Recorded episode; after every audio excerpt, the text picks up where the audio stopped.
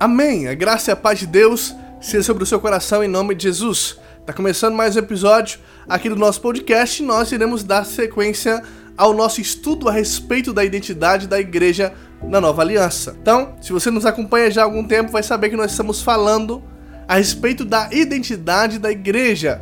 Claro que não com a frequência que nós gostaríamos, mas hoje eu quero desafiar você a discernirmos entre dois tipos de liderança: liderança segundo Saul e liderança segundo Davi.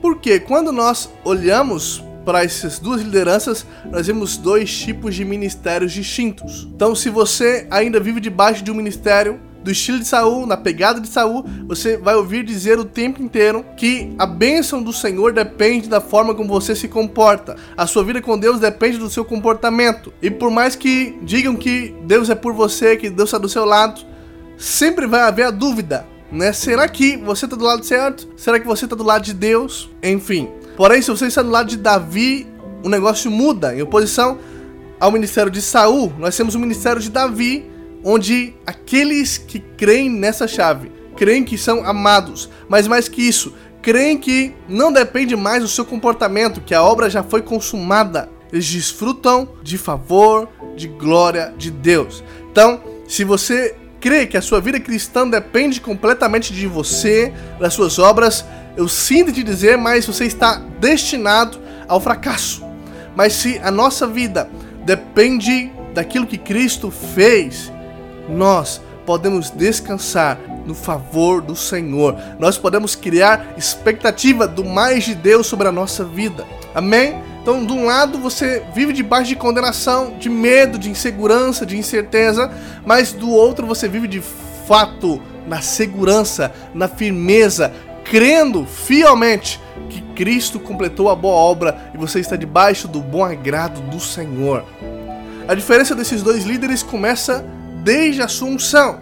Se você observa bem no início da unção desses dois homens, você vai perceber uma diferença. Lá em 1 Samuel capítulo 9, versículo 2, nós percebemos que Saul, ele era diferente, ele era o primeiro rei de Israel, mas era a escolha de homens. Ninguém se sobressaía do ombro para cima. Olha 1 Samuel 9, 2. Tinha ele um filho, cujo nome era Saul, moço e tão belo que entre os filhos de Israel não havia outro mais belo do que ele.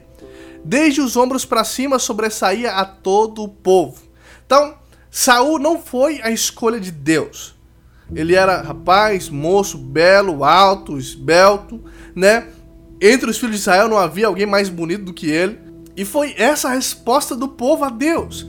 Não sei se você lembra da história, mas a vontade de Deus era governar Israel. Ele era o rei de Israel mas o povo queria um rei físico, um rei humano, um homem, né? E a resposta do povo então para Deus é: nós queremos um homem. Então Deus diz para Samuel, profeta Samuel, conceder então o que o povo queria, e eles escolheram Saul. Porém, nós temos a resposta de Deus a toda essa situação. Por quê? Porque no tempo certo, Deus escolhe alguém para reinar sobre aquela nação segundo o seu propósito. Então, no tempo certo, Deus queria reinar sobre a nação por meio de um rei estabelecido por ele. E nós sabemos que esse homem é Davi. Quando Saul ele foi ungido, o profeta Samuel foi lá. A Bíblia diz que ele estava, o profeta Samuel estava com um vaso cheio de óleo para ungir Saul. Mas o mesmo profeta, o profeta Samuel, ao ungir Davi, você percebe que ele unge Davi com outro vaso, vamos dizer assim, com outro objeto. Ao invés de ser vaso, ele leva o chifre de carneiro. Então vamos ler isso na palavra de Deus? 1 Samuel capítulo 10, versículo 1 já começa. Tomou Samuel um vaso de azeite e lhe derramou sobre a cabeça, e o beijou e disse: Não te ungiu porventura o Senhor por príncipe sobre a sua herança, o povo de Israel? Então, Samuel foi ungido com um vaso. Só que vaso na palavra de Deus ele sempre aponta para ira. Quando Saul foi ungido por Samuel, o mesmo profeta que ungiu Davi, ungiu ele com vaso. Mas vaso não é chifre. Tem uma diferença aqui. Lá em Apocalipse, por exemplo, quando você lê cálice da ira de Deus, no original esse cálice é um vaso. Vaso sempre aponta para o julgamento, para o juízo, para a condenação de Deus. Mas quando foi Davi, ele foi ungido com o óleo num chifre de carneiro. Está lá em 1 Samuel 16, 13. Que diz: Tomou Samuel o chifre do azeite e ungiu no meio dos seus irmãos. E daquele dia em diante o Espírito do Senhor se apossou de Davi. Então Samuel se levantou e foi para Ramá. Eu te pergunto: de onde vem o chifre de carneiro? É óbvio, vem do carneiro. Um carneiro teve que morrer, um carneiro foi sacrificado para que aquele chifre fosse usado. Era muito comum o uso do chifre nessa época. Muito até para um instrumento, uma trombeta, né, de aviso e de adoração, que hoje nós chamamos de chofar. Então, esse chofar, toda vez que era tocado, ele anuncia a morte do carneiro. Percebe aqui que é um quadro da graça de Deus, é uma tipologia da graça. Quando Davi foi ungido, ele foi ungido com chifre. Por quê? Porque o Cristo aqui é representado pelo carneiro e o chifre simboliza o seu poder, a sua autoridade. Você sabe, toda vez que um chifre ele é, aparece na palavra de Deus, ele é símbolo da autoridade. Ele aponta para poder. Então, o chifre do carneiro ele aponta para a autoridade, para o poder do carneiro, que no caso aqui aponta para Jesus. A unção sempre é derramada sobre a cabeça. Apesar de fluir sobre todo o corpo, a unção era virada sobre a cabeça. Então Samuel pegava aquele chifre que aponta para o poder de Cristo e derramou, ungiu a Davi sobre a sua cabeça. Por que, a unção era sobre a cabeça? Porque na verdade é sempre assim: a unção atinge primeiro a sua mentalidade. Então Saul tinha uma mentalidade de vaso, uma mentalidade de condenação, de julgamento, sempre mostrando a ira de Deus. Não importa o que aconteça, ele sempre está vendo a ira de Deus. E tem muito líder, muito ministério que vive dessa forma prega sempre baseado na ira de Deus. Mas alguém que é ungido com chifre de óleo, como Davi, sempre tem uma mentalidade de graça.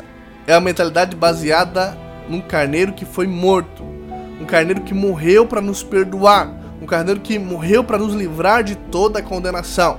Então aprenda a discernir você vive debaixo de condenação, de incerteza, de insegurança, de medo, ou você vive debaixo de uma mentalidade de fidelidade, de confiança, de obra consumada, de justiça feita, de obra paga, de dívida perdoada. Como é que é o seu sentimento? Como é que você vive diariamente? Confiando no preço pago ou ainda na incerteza de que lado você está, se Deus está do seu lado ou não? É importante isso. Porque, infelizmente, a mentalidade da liderança da igreja, de forma geral, é exatamente o oposto daquilo que nós vemos na palavra de Deus. A maneira de Deus separar, constituir líderes, nunca é observar o que ele faz de melhor, os seus talentos, o seu comportamento. Não. O mundo faz assim. Mas olha o que Paulo disse a Timóteo. E o que de minha parte ouviste através de muitas testemunhas, isso mesmo transmite a homens fiéis, Segunda Timóteo capítulo 2, versículo 2. Então, Deus não procura homens talentosos, mas homens fiéis. E é aí que entra esse padrão dentro da igreja. Você precisa entender, igreja de Deus, que Deus não escolhe segundo o homem. Ele não procura pessoas dotadas, habilidosas, mas pessoas fiéis. Esses homens fiéis serão capacitados por Deus de uma forma sobrenatural para transmitir o evangelho, para viver a obra de Deus. É assim que a liderança cresce, por meio de gente fiel.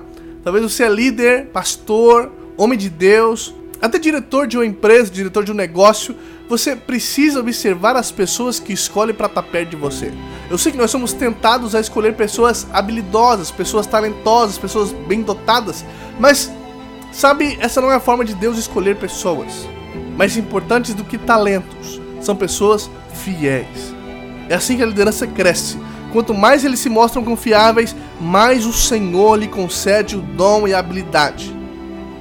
Eu falo isso porque é importante você saber escolher pessoas não só para a obra de Deus, mas para a sua vida secular, para o seu trabalho, para as pessoas que vão acompanhar você. É importante.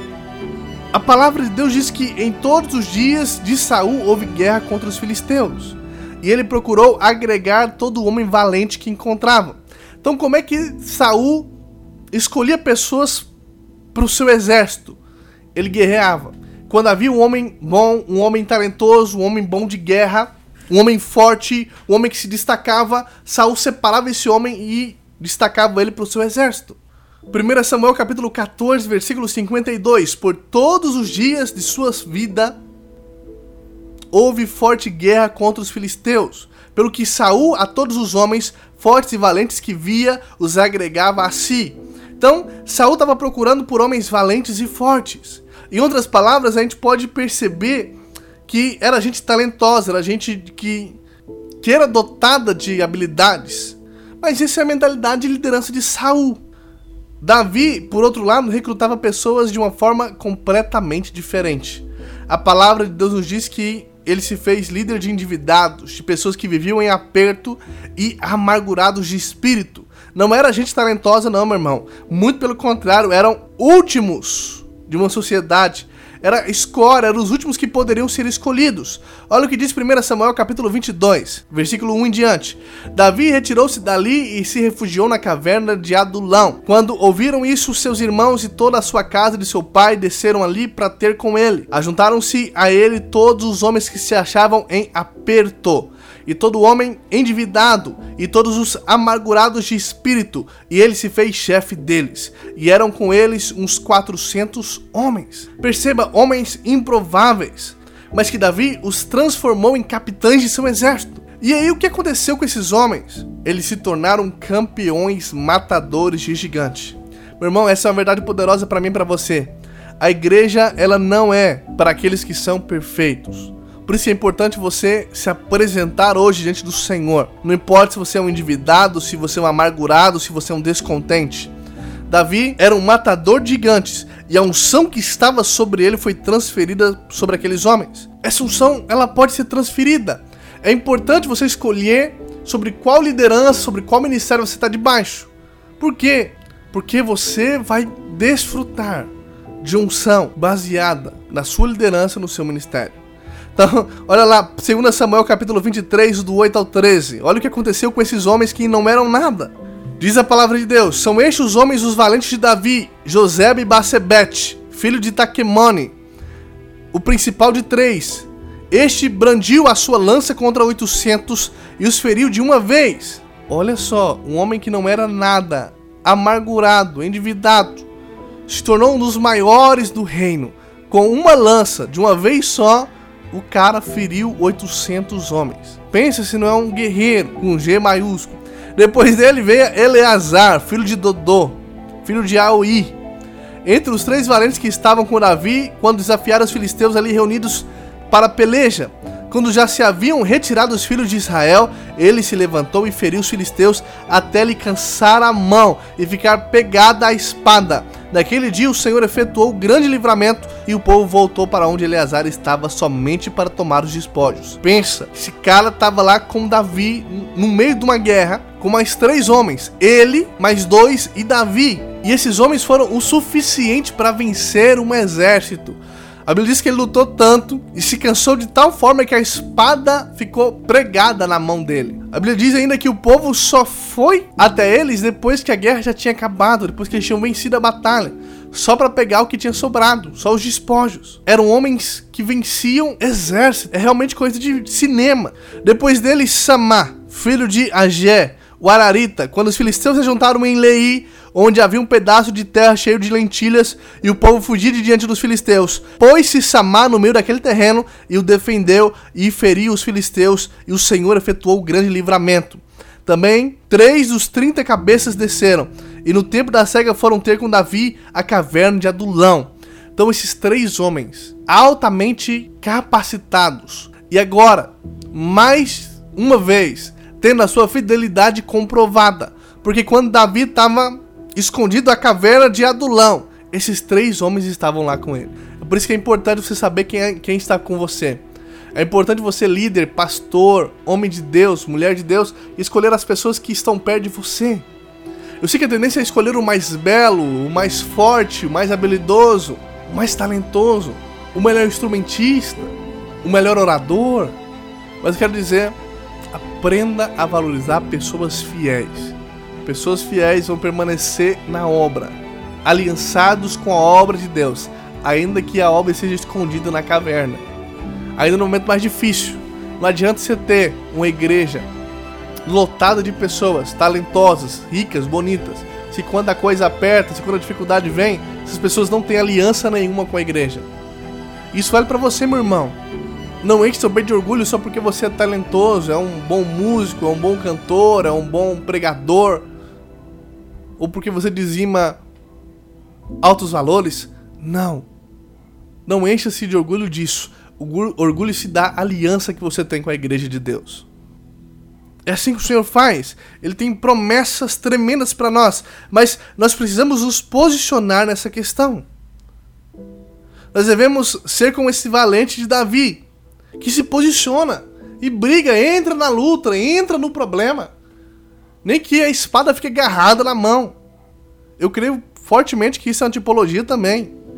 Né? Quando nós nos tornamos um só com a espada do Espírito. Meu irmão, há uma promessa de Deus para a igreja.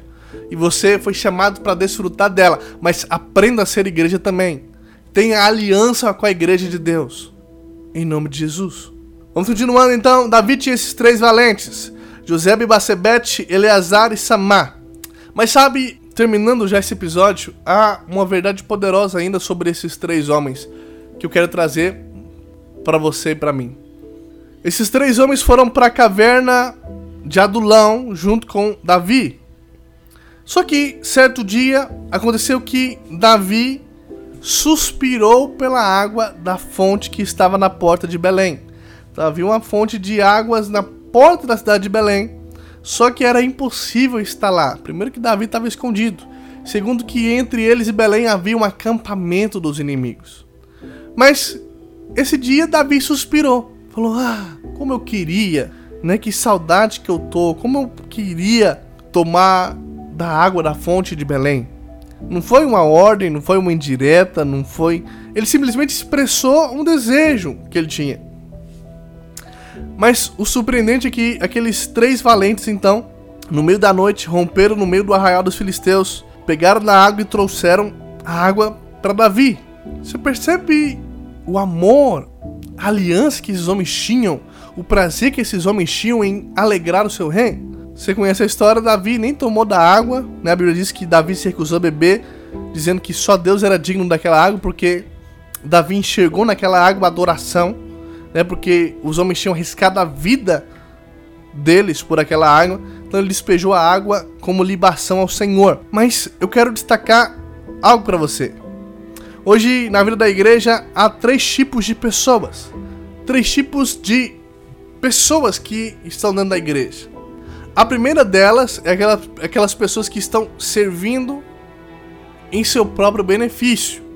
No caso de Davi não era diferente. O exército de Davi tinha 400 homens. Mas nem todos os 400 estavam lá porque amavam Davi, não. É porque eles estavam endividados, amargurados, em aperto, não tinha para onde correr.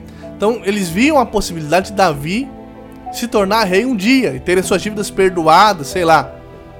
Era a oportunidade de ter um rei ao seu lado, um amigo.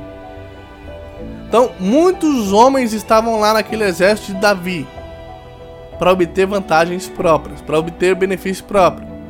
E na igreja não é diferente. E eu não quero nem gerar condenação no seu coração. Se você está na igreja hoje servindo por interesse próprio, eu quero dizer que durante esse serviço você vai ter um encontro real com o Senhor e vai ser, em nome de Jesus, transformado.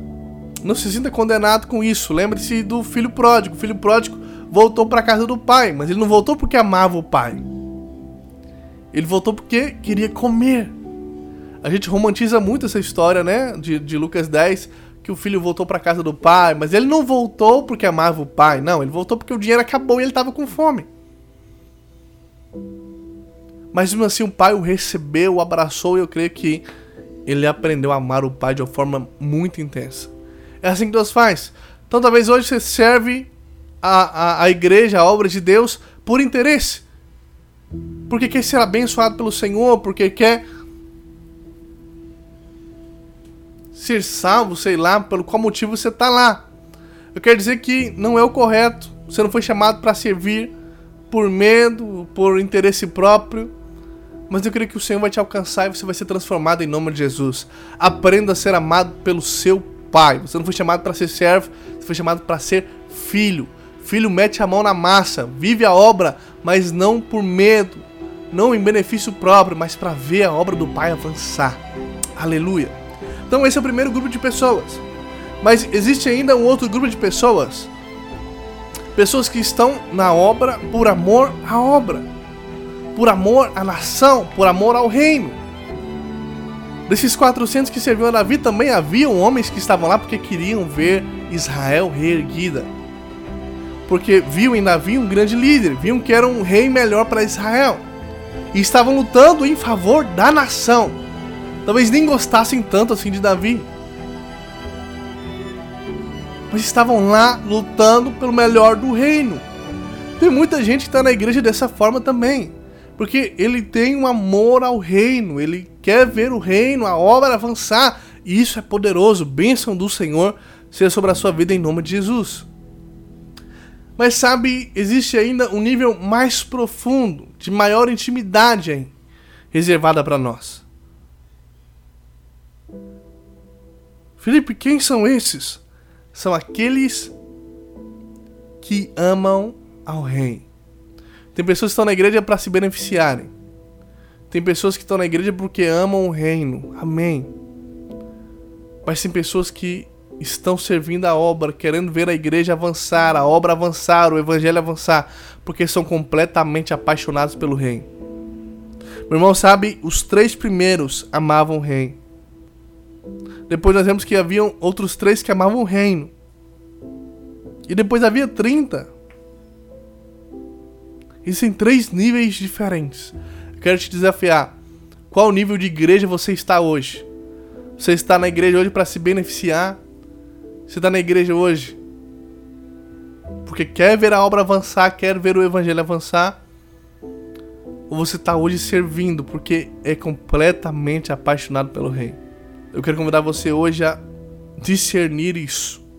Não só a diferença entre o reino de Saul e o reino de Davi mas também discernir que nível de servo é você. Porque, mesmo na graça, perceba isso, tanto que isso é poderoso. Tem muita gente que está dentro da igreja que fala da graça o tempo inteiro. Ele fala da graça de Deus o tempo inteiro. Aleluia. Fala, eu sou justiça de Deus em Cristo Jesus. Eu sou filho amado.